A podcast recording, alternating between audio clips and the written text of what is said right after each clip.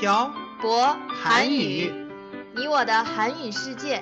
哇！啊 아니 이게 뭐예요?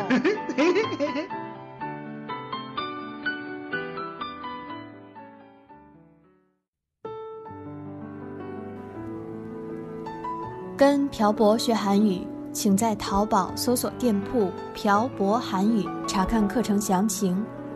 欢迎大家一起来学习。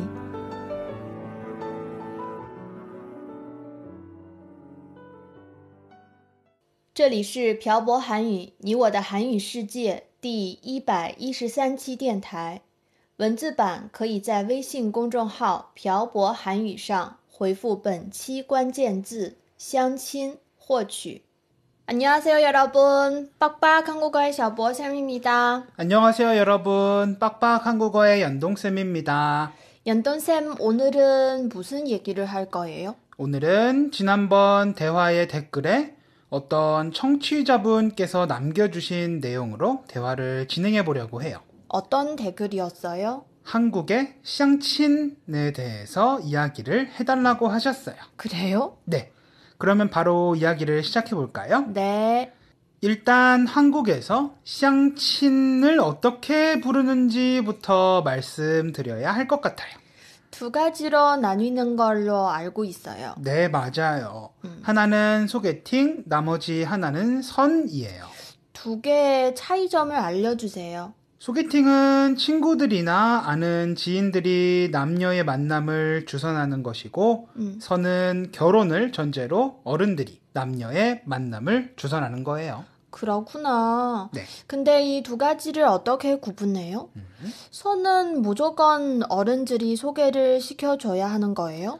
선은 꼭 어른들이 소개를 시켜주는 건 아니라고 하더라도 음. 결혼을 전제로 하기 때문에 보통 어른들이 주선하는 경우가 많죠. 음. 반면에 소개팅은 친구들이나 지인들이 소개해주기 때문에 선보다는 조금 더 편한 느낌이고요. 연돈쌤은 소개팅을 해봤어요? 해보긴 했어요. 성공했어요? 성공한 적도 있고 하지 못한 적도 있죠. 태태 씨는요? 저는 선을 본 적이 있어요. 매일 제 얘기만 하니까 이번에는 태태 씨의 이야기를 해주세요. 그럴까요? 네. 제가 북경에 자리를 잡은 지 얼마 되지 않았을 때예요. 음. 제 친척의 아시는 분의 아들을 저에게 소개시켜줬어요. 그렇구나. 선을 볼 때 뭘 했어요? 그때는 채팅 어플이 QQ밖에 없었어요. 음. 그래서 QQ로 이야기를 나누다가 만나서 밥 먹고 헤어졌어요.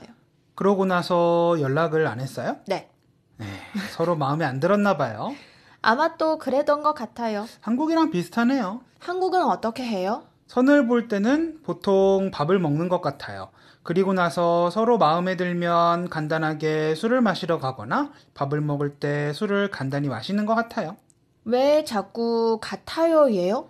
저도 선을 본 적이 없으니까요. 연돈쌤은 소개팅밖에 안 내봤구나. 네. 선을 볼 때는 소개팅보다는 좀 더 공식적인 자리이기 때문에 고급 레스토랑이나 고급 한정식 집에서 선을 보는 걸로 알고 있어요. 아무래도 선을 볼 나이가 되면 금전적으로 여유가 있을 테니까요. 아마도 그런 이유 때문인 것 같아요. 그럼 소개팅은요?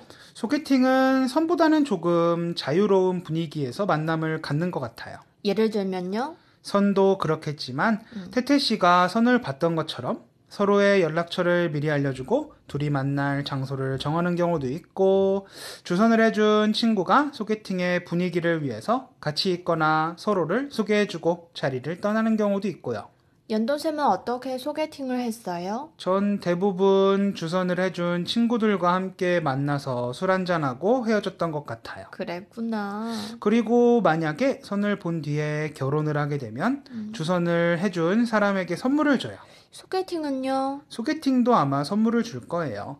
음. 선물이라기보다는 밥을 사는 것 같아요.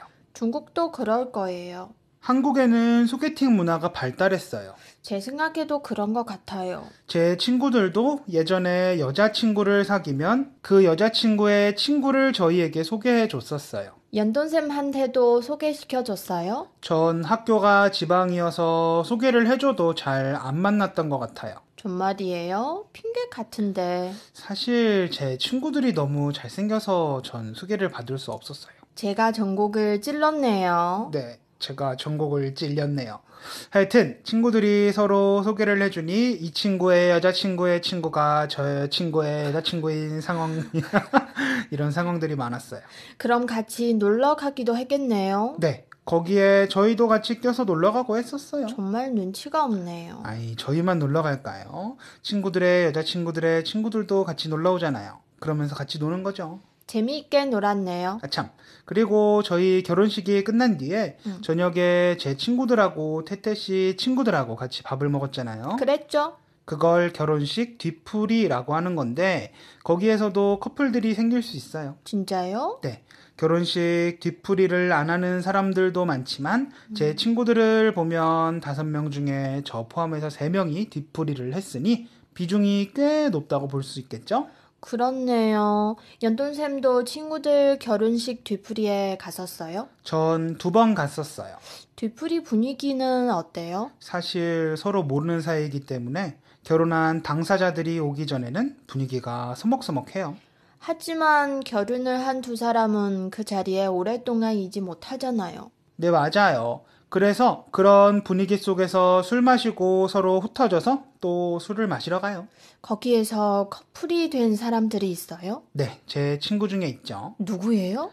이건 개인의 프라이버시기 때문에 알려드릴 수 없는데 연돈쌤이 얘기해도 모르실 거예요. 제 친구 중에 결혼 안 한 세 명 중에 한 명이에요. 저 누구인지 알 것 같아요. 태태 씨가 생각하는 그 친구 맞을 거예요.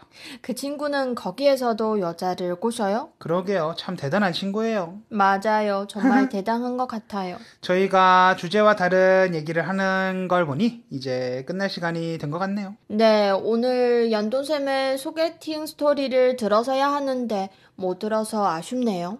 이 얘기는 예전에 한 것 같아서 이번 시간에는 하지 않았어요. 그래요. 대화 끝나고 알려주세요. 태태 씨한테 다 얘기했던 것 같은데 다 까먹었어요? 연돈쌤 소개팅 얘기는 다시 들어도 재미있어요. 그래요. 그럼 저는 태태 씨에게 제 소개팅 얘기를 하러 가볼게요.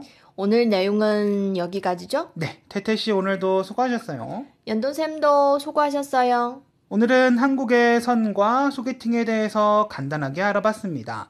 요즘 같이 바쁜 세상에 자기 주변에서 연애 상대를 찾거나 결혼 상대를 찾는 사람들보다는 아는 사람들에게 소개를 받거나 친척 어른들에게 소개를 받는 사람이 더 많은 것 같습니다. 중국에도 있지만 한국에도 선을 볼 수 있게 조선해주는 회사도 있으니 말이죠. 여러분은 소개팅이나 선을 본 적이 있나요? 오늘은 댓글에 여러분의 소개팅 혹은 선에 대한 이야기를 남겨주세요. 그리고 여러분들이 듣고 싶으신 주제도 댓글에 남겨주시면 감사하겠습니다. 오늘 내용은 여기까지 하겠습니다. 지금까지 빡빡 한국어의 샤보쌤과 연동쌤이었습니다. 들어주신 분들 감사합니다. 다음에 봐요. 안녕.